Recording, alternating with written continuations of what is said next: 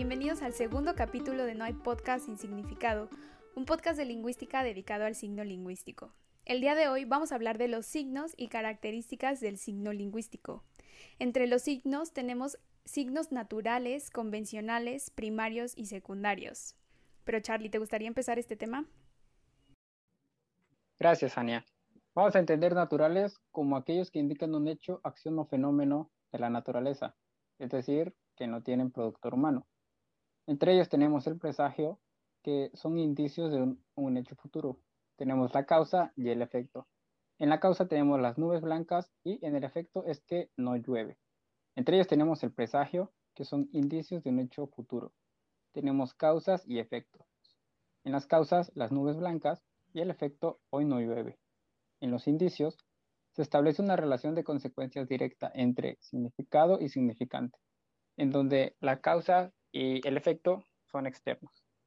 En la causa tenemos la lluvia y el efecto son las calles mojadas. Tenemos los síntomas, que son fenómenos reveladores de una enfermedad, vestigio que queda de un fenómeno, en donde la causa es interna y el efecto es externo, en donde la causa es la vejez y el efecto son las arrugas.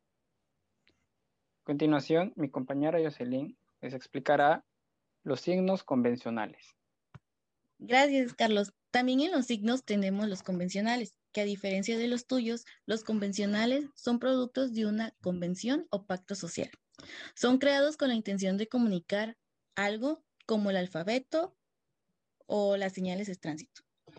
También tenemos cuatro tipos de signos que son los siguientes. Iconos, símbolos, señales y lingüísticos. En los iconos tenemos que son los que guardan cierta semejanza al objeto que representan.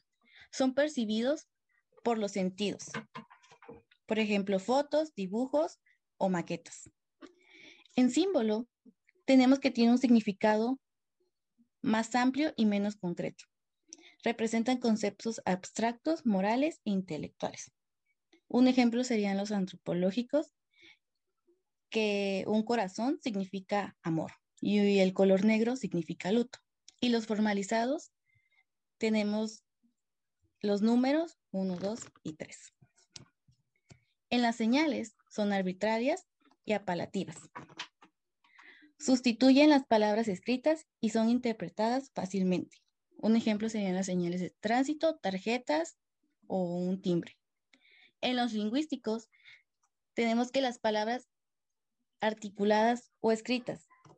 Por ejemplo, sería hablar cara a cara o mensajes escritos en un papel. Además de eso, debemos entender que no todos los signos son lingüísticos. También hay signos auditivos. Por ejemplo, el signo de la alerta sísmica nos comunica algo, sin embargo, este no es a través de un lenguaje convencional, es decir, no es a través de palabras. Y para finalizar el tema, Jania nos va a hablar sobre los primarios y secundarios.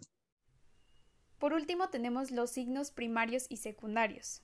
Los primarios son aquellos signos que tienen la intención de comunicar directamente. Por ejemplo, todas estas señales de tránsito. Semáforo, vuelta a la derecha, no estacionarse, estacionarse, etc. Ahora, los secundarios son estos signos que comunican algo de manera indirecta, no es su intención, sin embargo lo hacen. Por ejemplo, si afuera de un puesto de tacos vemos a mucha gente, en ese momento asumimos que los tacos están muy buenos porque hay demasiada gente esperando ahí afuera.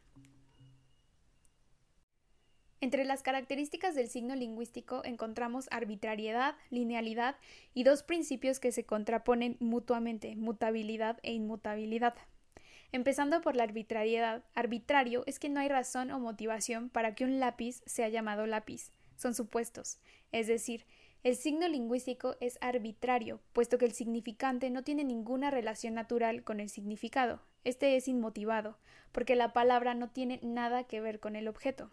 Un símbolo, por otra parte, y de acuerdo a la comparación que hace Saussure, no puede ser arbitrario, porque hay un rudimento de vínculo natural entre el significante y el significado. Por ejemplo, pensemos en este símbolo de la paloma blanca con la rama de olivo en el pico. Este símbolo de paz no podría reemplazarse por otro objeto al azar. Ahora, hablando de la linealidad, que es aplicada al significante, las palabras que se pronuncian no pueden ser simultáneas, es decir, las palabras se deben decir una tras otra. Sucede de manera progresiva. El libro de Aleph, Borges escribe que él puede imaginar todo al mismo tiempo, pero no puede hablar de todo al mismo tiempo. Entonces, cuando hay que hablar de algo, hay que hacerlo de manera lineal, porque el lenguaje así lo es. Mira, la tercera propiedad es la de mutabilidad. Es decir, con el paso del tiempo, un mismo significado puede tener diferentes significantes. Y pero también está la situación de la inmutabilidad, que es un significado no puede tener diferentes significantes en ese momento, ya que de otra manera no podríamos hablar entre nosotros. Entonces está la parte diacrónica y la parte sincrónica del lenguaje en el sentido en el que dicrónicamente el lenguaje puede cambiar a través del tiempo, ya que nos podemos referir a la misma cosa de manera diferente a través de los años. Sin embargo, en momento sincrónico, de manera inmutable, no podemos simplemente cambiar la manera en cómo definimos las cosas, porque de otra manera no podríamos hablar de las cosas. Con esto terminamos y por hoy hemos llegado al final de nuestro segundo capítulo Espero que lo hayan disfrutado. Gracias por escucharnos, estar con nosotros y nos vemos en la próxima. Bye.